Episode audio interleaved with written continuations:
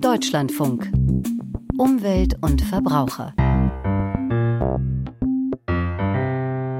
Mit Sandra Pfister. Guten Tag. Der deutschen Solarindustrie, den wenigen Unternehmen, die es hier noch gibt, geht es schlecht. Soll die Regierung sie retten oder ist es für den Einstieg auf Erneuerbare oder den Umstieg auf Erneuerbare in Deutschland sogar sinnvoller, es bleiben zu lassen? Das diskutieren wir gleich. Cyberkriminalität beschäftigt uns und wir berichten dann darüber, dass die EU-Kommission sich neue Klimaziele setzt und deutlich besser als bislang Schadstoffe aus dem Abwasser entfernen will. Also Dinge, die gut laufen in der EU.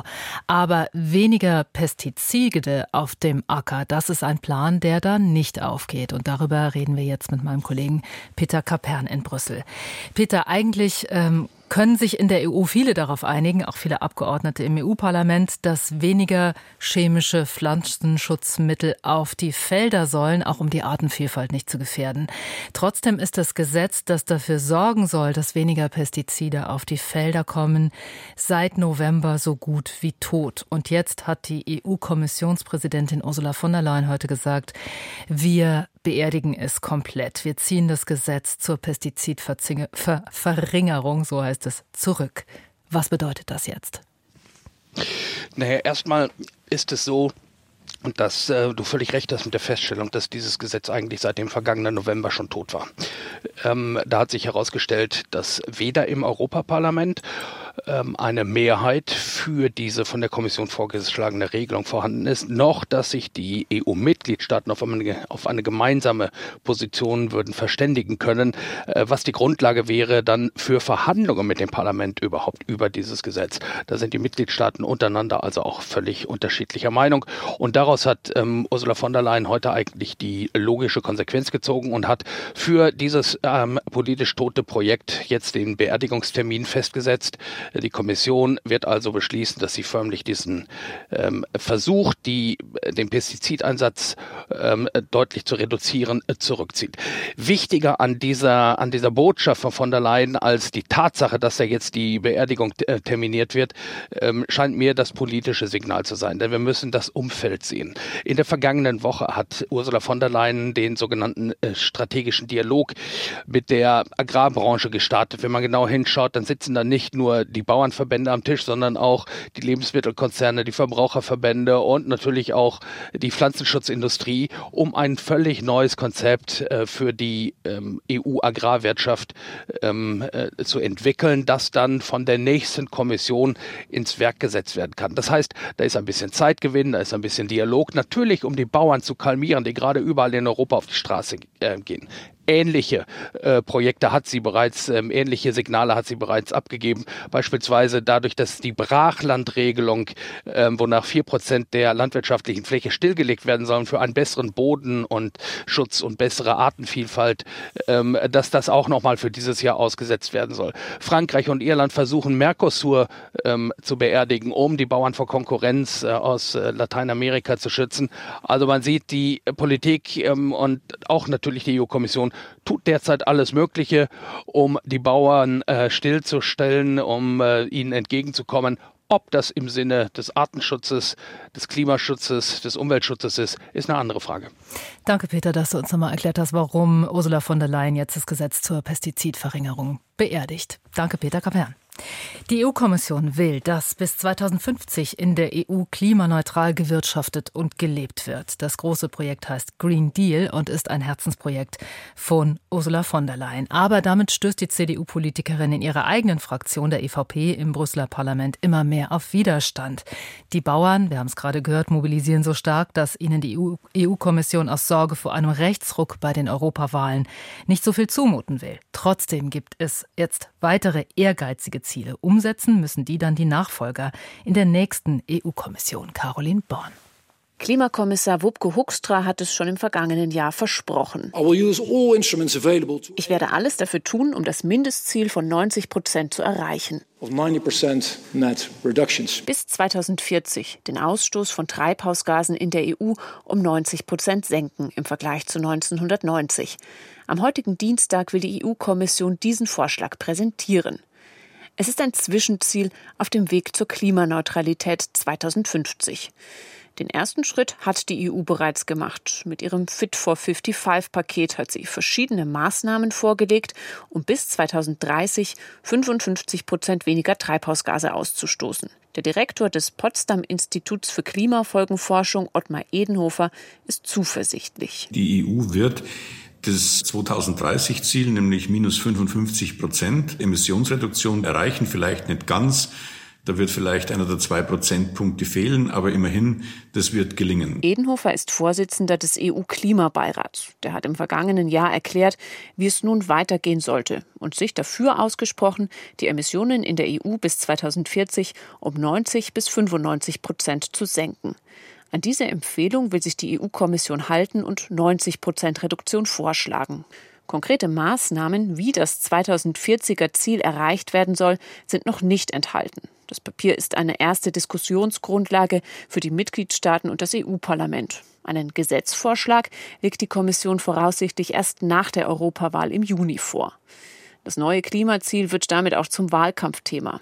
Während die europäischen Grünen am Wochenende gefordert haben, schon 2040 klimaneutral zu werden, gibt sich der CDU-Klimaexperte Peter Liese deutlich zurückhaltender.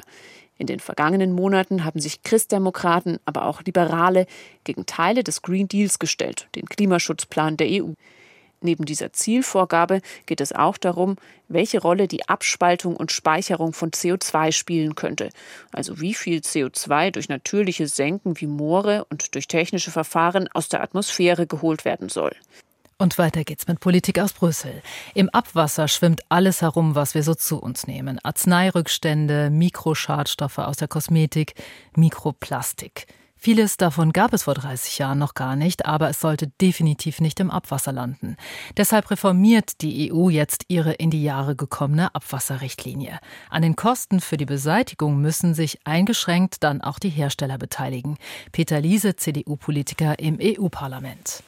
Durch die Revision wird unser wichtigstes Lebensmittel noch sauberer. Stoffe, die bisher nicht von Kläranlagen beseitigt werden konnten, werden in Zukunft durch bessere Technik erfasst lobt der CDU-Umweltpolitiker im Europaparlament Peter Liese.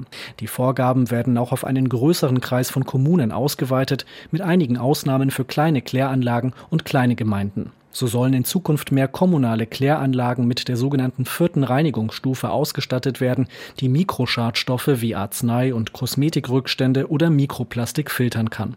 Eine teure Technik, weshalb die Kosten breiter verteilt werden sollen. Die Richtlinie sieht eine erweiterte Herstellerverantwortung vor. Wer schädliche Stoffe ins Abwasser bringt, muss in Zukunft auch für deren Beseitigung aufkommen. Arznei- und Kosmetikhersteller müssen aber nicht unbegrenzt die Kosten tragen, betont Peter Liese. Denn wir wollen ja, dass Arzneimittel in Zukunft wieder in Europa produziert werden und nicht nur in China und Indien. Und deswegen sollten wir nicht zu viele Belastungen für die Industrie in Europa beschließen. Deswegen wird auch ein Teil vom Staat zu tragen sein. Die grünen Europaabgeordnete Jutta Paulus hofft, dass die Hersteller die neuen Regeln zum Anlass nehmen, umweltfreundlichere Produkte anzubieten. Ich hoffe wirklich, dass die Hersteller hier umdenken und auf schadstofffreie Alternativen setzen, denn sie müssen ja bis zu 80 Prozent der Kosten zwar erst nach zehn Jahren, aber die werden dann auf die Hersteller umgelegt, müssen von den Herstellern getragen werden und das ist endlich mal ein Schritt in die richtige Richtung. Das Problem Nährstoffe wird endlich angegangen, das heißt die Entfernung von Nitrat und Phosphat, die ja im Wesentlichen für die Überdüngung unserer Gewässer verantwortlich sind, wird zukünftig besser geregelt. Die grünen Europaabgeordnete Jutta Paulus im Beitrag von Paul Vorreiter. Gebt uns Geld, damit wir gegen die Konkurrenz aus China eine Chance haben. Andernfalls gehen wir kaputt. Das hört man gerade von der deutschen Solarindustrie. Ihr Wortführer ist Gunther Erfurt von der Thüringer Solarmodulfabrik Meyer-Burger.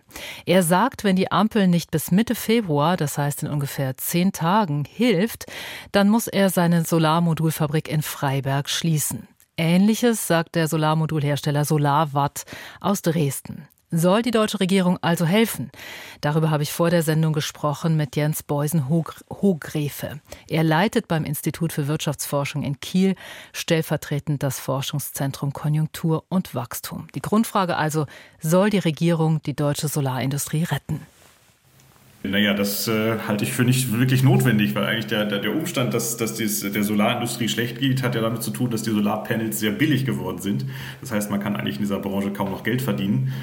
Dem hinterher zu subventionieren, ähm, wirkt dann wenig erfolgreich. Und das, das eine und das nächste ist das Ziel der, der Energie- und Klimawende, wird dadurch auch nicht verbessert, weil die Solarpanels sind ja schon billig. Also von daher, nein, da braucht es keine Subventionen. Sie sehen es dann eher so, für uns ist es vielleicht ganz fein, äh, dass China uns quasi die Energiewende subventioniert mit den billigen Paneelen, die da aus China kommen zum Beispiel. Genau, also äh, sicherlich gab es mal eine Zeit, wo, wo es vielleicht ganz vielleicht sogar sinnvoll war, einen gewissen Anschub zu finanzieren, aber die Produktion nochmal gesondert anzuregen, nein, dafür gibt es eigentlich dadurch keinen, keinen Grund und vielleicht können wir es einfach dann als Vorteil sogar sehen, dass wir günstig uns von dritten Solarzellen einkaufen können oder Solaranlagen einkaufen können. Das ist ja nicht nur China als äh, Anbieter am Markt, aber Deutschland hat einfach da diesbezüglich für vergleichsweise günstige Produkte kein, keine guten Standortbedingungen und es wäre eben herausgeworfenes Geld da hinterher zu subventionieren. Aber gilt nicht hier das Gleiche, was auch für russisches Gas gilt, dass wir uns von chinesischen Solarmodulen nicht so abhängig machen dürfen, dass wir im Zweifelsfall Not haben, die noch irgendwo anders herzukriegen? Man kann das Argument, dass man von irgendwas abhängig ist, natürlich immer äh, ziehen. Das kann man äh, aber letztlich auch sogar für Joghurtbecher machen. Ich glaube, bei Solarpanels ist es nicht so kritisch wie zum Beispiel jetzt bei Medikamenten, vielleicht sogar auch bei, äh, bei der Versorgung mit Erdgas, äh, weil äh, ob jetzt nun wir ein, zwei Wochen auf Solar, neue Solarpanel warten, davon äh, hängt sozusagen das Wohl und Wehe nicht so direkt ab. Ähm, das ist nicht schön, aber äh, sicherlich hat man hier bessere äh, Möglichkeiten, sich, sich äh, in der Zeit anzupassen. Sicherlich ist es sinnvoll zu schauen, dass man nicht nur von einem Produzenten, ähm, nicht nur von einem Land Solarpanels bezieht, aber es gibt keine Notwendigkeit, dass die, dafür in Deutschland Produktion aufgebaut werden muss, wo die Standortbedingungen wahrscheinlich für so günstige Produkte nicht so sehr, sehr gut sind. Aber sind wir nicht im Bereich der Photovoltaik zu 97 Prozent von China abhängig? Da kommt ja kaum ein anderes Land noch in Frage, das die liefern könnte. Keine Frage, das ist sicherlich richtig. Aber äh, wenn man jetzt bedenkt, dass es nur noch um drei Prozent der Produktion geht, die in Deutschland dann anscheinend, oder noch nicht mal in Deutschland, vielleicht ist die, äh, der Anteil sogar der deutschen Solarzellen noch viel kleiner, dann sieht man auch, dass bei einem sofortiger Wegfall Chinas auch nicht kompensiert werden könnte. Von daher ähm, wäre dann so oder so ein Problem da. Ich könnte mir lebhaft vorstellen, dass vielleicht Produzenten aus anderen Ländern dann einspringen könnten und werden. Da hat Deutschland einfach keine sehr guten Bedingungen. Weil bei uns die Arbeitskraft so teuer ist oder warum? Äh, Arbeitskraft ist teuer, Energie ist teuer. Ähm, also es gibt mehrere Produktionsfaktoren, die eine Rolle spielen die äh, hier einfach ja eben nicht, nicht so günstig sind, auf jeden Fall nicht so günstig wie zum Beispiel in China. Gegen diesen Standortnachteil anzusubventionieren, wird auf Dauer im Wesentlichen teuer. Und man muss immer dazu sagen, Arbeitskräfte, obwohl wir zurzeit in einer wirtschaftlichen Krisensituation sind, der Arbeitsmarkt ist immer noch vergleichsweise angespannt. Das heißt, es ist nicht unbedingt erstrebenswert, jetzt auch noch weiter Produktionen teuer ins Land zu holen und damit weiter Arbeitskräfte zu binden. Auch wenn Meyer Burger damit droht, dass sie jetzt ad hoc dann 600 Menschen entlassen müssen. Das, das natürlich für die, für die Arbeitnehmerinnen und Arbeitnehmer das eine sehr unangenehme Situation ist. Keine Frage. Und, ähm, aber wie soll ich sagen, das gilt halt eben für alle anderen Industrien auch. Und äh, dann könnte man eben mit dem Argument, müsste man dann jeder Insolvenz als Staat, auf jede Insolvenz als Staat zuspringen. Nein, so funktioniert Marktwirtschaft leider nicht. Denn es geht letztlich auch darum, und, äh, und das wird auch nicht unseren Wohlstand fördern, weil letztlich geht es darum, Dinge effizient zu betreiben. Und äh, wenn nun mal einfach die Rahmenbedingungen so sind, dass Solar, die Produktion von Solarpanels in Deutschland nicht, nicht attraktiv ist, dann äh, wäre es eben für alle zusammen nicht gerade vorteilhaft, dort hinterher zu laufen. Ähm, ich, man kann nur hoffen, dass, dass angesichts der aktuellen Arbeitsmarktlage die, äh, die Herausforderungen für die Arbeitnehmerinnen und Arbeitnehmer, die betroffen sein werden, nicht so groß sein werden. Und gerade gut ausgebildete Leute werden, glaube ich, wenig Probleme haben, einen neuen Job zu finden. Sie sagten gerade, so funktioniert Marktwirtschaft nicht, aber im Bereich äh, gerade der Solarindustrie ist ja Marktwirtschaft eh schon so ein bisschen untergraben, weil der faire Wettbewerb ja insofern nicht mehr funktioniert, als die USA auch oder eben auch China ihren Solarunternehmen massiv helfen. Kann man da wirklich daneben stehen als Deutschland oder auch als Europa und sagen, da machen wir nichts? Naja, man, muss, man, kann ja den Vorteil sogar sehen. Also wir kriegen von den, der Wettstreit zwischen China und den USA macht Solarpanels sehr billig. Die äh, Nutzer von Solarpanels in Deutschland haben dadurch den Vorteil, dass sie eben sehr preiswerte Solarpanel erhalten. Das ist sozusagen dann die Frage an China und die USA, warum sie da noch zusätzlich subventionieren wollen. Also von daher würde ich nicht in diesen, diesen Subventionswettlauf, äh, nicht raten, diesen Subventionswettlauf mit einzusteigen, sondern eher zu sagen, na gut, ähm, da kriegt, gibt uns jemand in Anführungszeichen ein Geschenk, äh, nehmen wir es einfach an. Ist es wahrscheinlich aus Ihrer Sicht, dass die Solarmodulhersteller, die wir haben, dass die wirklich bald dicht machen oder ist es ein Drohszenario? Das kann ich sehr schwer beurteilen. Ich, ich könnte mir schon lebhaft vorstellen, dass äh, die Solarindustrie in Deutschland tatsächlich in einer schweren Krise ist. Gerade auch, weil eben äh, die Produktion deutlich billiger geworden ist. Sie nicht mehr so viel, ja, wie soll ich sagen, Know-how vielleicht oder im Verhältnis zu anderen Produktionen so viel Know-how mehr braucht. Und weil es natürlich auch Subventionen in anderen Ländern gibt. Und deswegen ist es vielleicht kein Drohszenario, sondern tatsächlich Realität, dass, dass die Solarindustrie, die in Deutschland ja schon mal viel, viel größer war, äh, dann Deutschland ganz verlassen wird. Aber äh, das ist, haben wir auch mit anderen Industrien bereits erlebt. Äh, und das hat eher den Wohlstand langfristig gefördert, weil dann eben sich die Wirtschaftsstrukturen auf das ausgerichtet haben, wo wir effizient sind, wo wir Vorteile haben. Und das ist eben zurzeit bei der Solarindustrie nicht der Fall sagt Jens Beusen-Hochgräfe. Er ist beim Institut für Wirtschaftsforschung in Kiel der stellvertretende Leiter des Forschungszentrums Konjunktur und Wachstum. Danke, Herr Beusen-Hochgräfe. Sehr gern, bitteschön. Stellen Sie sich vor, Sie verlassen Ihr Haus und sofort steigt Ihnen ein beißender Gestank in die Nase nach faulen Eiern. Für viele Anwohner im Süden der rumänischen Hauptstadt Bukarest ist das ein Dauerzustand. Dort gibt es nämlich die einzige Mülldeponie der Stadt. Rumänien ist das EU-weite Schlusslicht beim Müllrecycling und wegen seiner Abfallpolitik hat das Land bereits EU-Strafzahlungen aufgebrummt bekommen. Oliver Schosch berichtet. Ein Wohngebiet am südlichen Stadtrand von Bukarest. In der Luft liegt ein stechender Geruch. Es stinkt nach Schwefel. Viele Anwohner gehen davon aus, dass der Geruch von der nahegelegenen Müllkippe kommt. Ich wohne etwa sechs Kilometer südlich von der Müllkippe. Es gibt Tage, an denen es sehr, sehr riecht und dir die Tränen in die Augen steigen. Wir haben jeden Tag Probleme. Vasile Diakonou hat sich mit mehreren Anwohnern zu einer Bürgerinitiative zusammengeschlossen. Uh, wir haben Beschwerden eingereicht. Wir haben vor dem Betreiber der Müllkippe demonstriert, aber niemand hat reagiert. Die Behörden haben uns inoffiziell zu erkennen gegeben, dass sie nichts machen können. Verantwortlich ist die rumänische Umweltüberwachungsbehörde.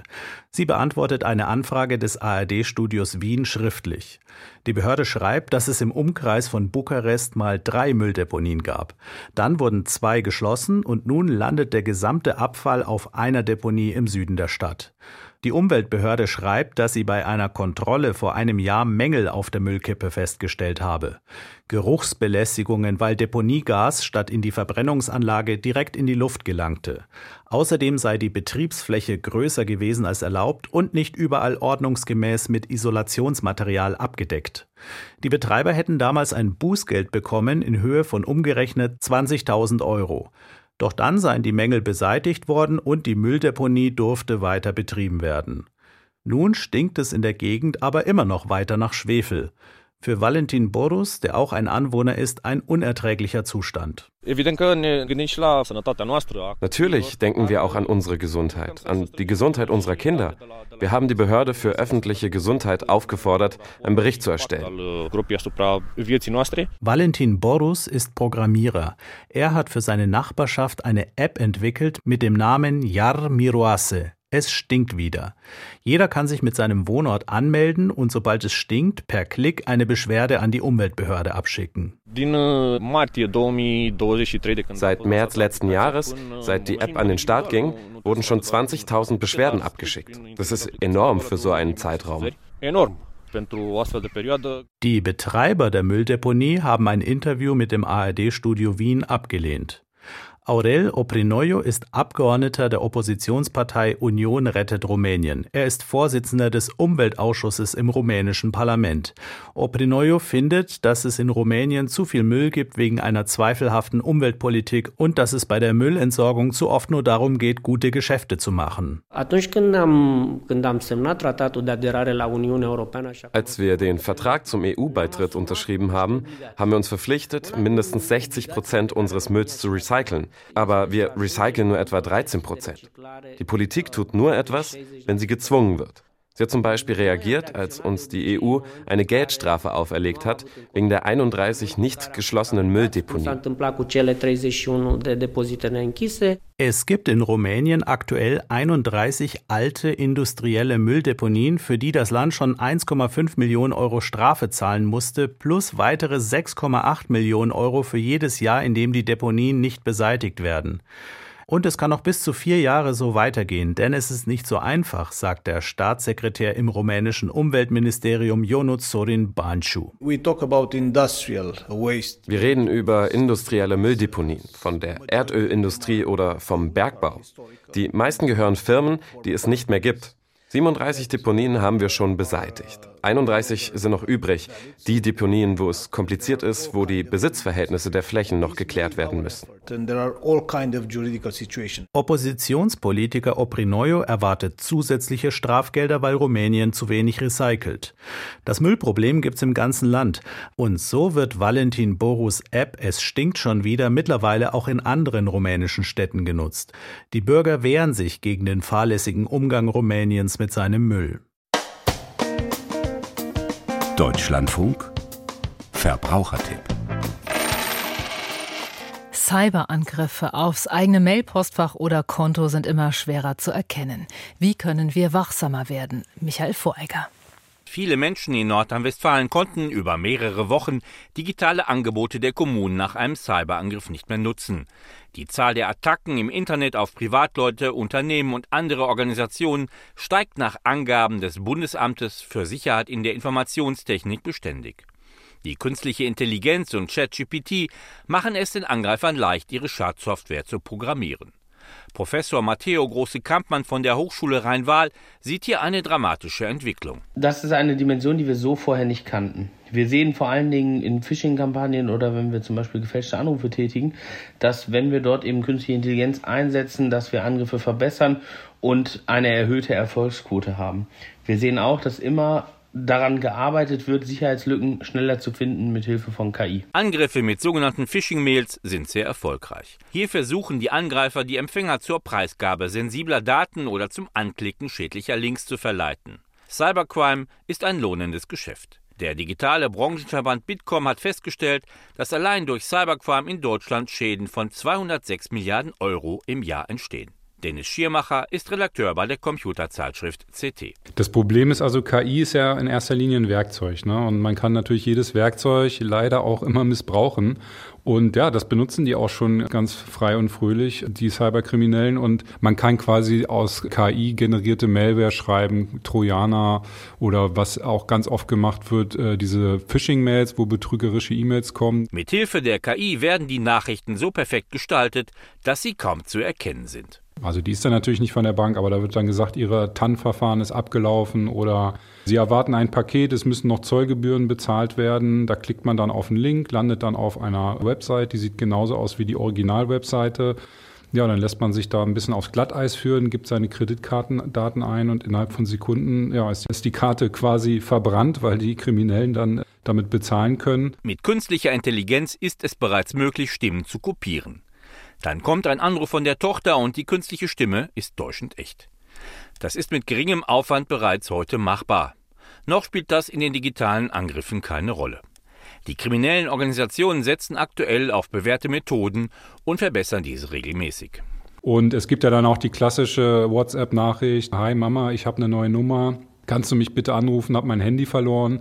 Ja, und wenn man sich dann darauf einlässt, da geht es halt auch nur um Abzocke. Also da sollte man dann die vermeintliche Person, die einen da kontaktiert, wirklich dann selbst nochmal anrufen und fragen, hallo, warst du das jetzt wirklich? Die Angreifer sind immer im Vorteil und ihre Werkzeuge sind auf dem neuesten technischen Stand. Für den Nutzer ist das ein Problem und hier hilft nur entsprechende Vorsicht bei der digitalen Kommunikation.